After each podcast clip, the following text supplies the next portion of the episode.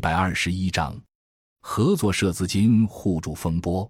二零一四年年底，合作社发生的事情让白飞不得不重新考虑合作社到底是什么，怎样才算是一个合作社？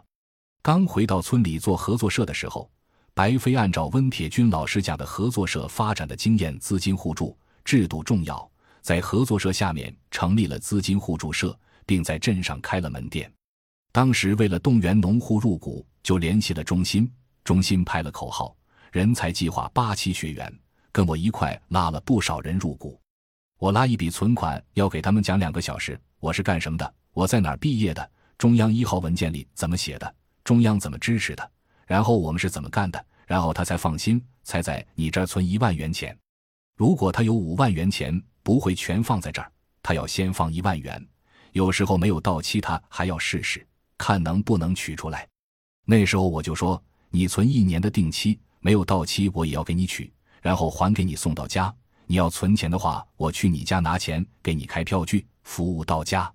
其实那时候他们想贷不存，我说这是不可能的事。那会儿就有人趾高气扬的往我这儿放钱，还要先说下，你这么小年纪，完全是给你爸妈面子。那我就得忍辱负重了，然后还要装出很感激的样子。合作社的资金量就是这样上来的。其实，合作社的资金互助社一直都没有挣钱。根据政策的要求，为了防范风险，资金互助社要买软件、买设备，还要按照银行的要求装修门店，还要买票据。光票据买下来就花了一万多元，还有店面的房租，还要给柜台的人开工资。在合作社不赚钱的时候，社员和骨干们都闲着，该出去打工的出去打工。该下地的就下地，做成做不成都与他们无关。但是，一旦听说要盈利了，他们只管向我要钱。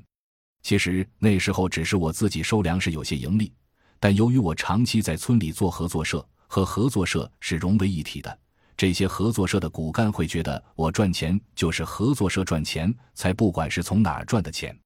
所以说当时很无奈，跟他们又没办法解释。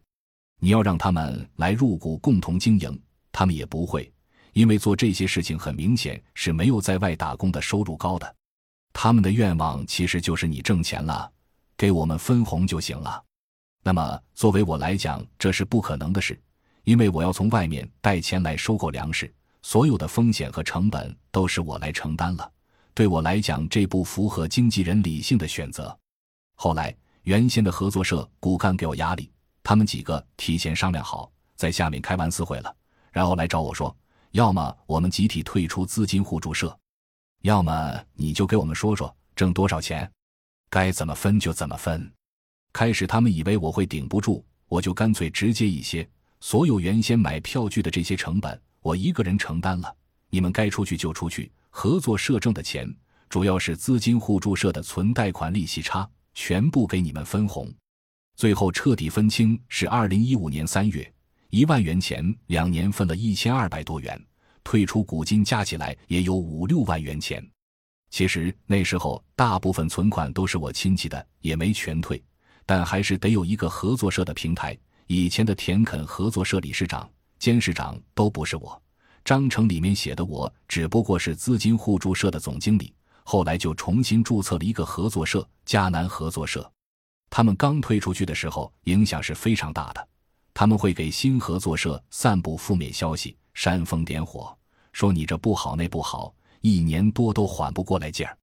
刚好二零一五年中心又派来了九局马九局人才计划九期学员，在我这里待了一年，帮合作社做老年人集体生日，还有妇女文艺活动。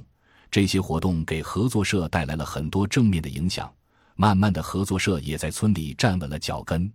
在经过这样的一番较量之后。